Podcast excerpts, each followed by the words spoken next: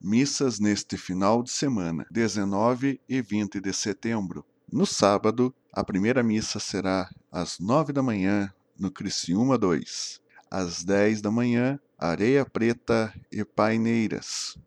10 e meia, Pinhal Preto de Cima, duas da tarde, Pinhal Preto de Baixo, quatro da tarde, Colônia São José, cinco da tarde, Val, seis e meia, Estação e às sete da noite, Matriz. No domingo, 20, 8 e meia da manhã, na Matriz, 9 da manhã, assentamento do Menino Jesus, no mesmo horário na Cavinha, 10 e meia na Matriz, também no Barreiro Imaculada, e Barra Mansa, todas 10 e meia da manhã. 4 da tarde, Palmeirinha, 5 horas. Barrinha, 7 da noite, Matriz e no mesmo horário, Santa Rita.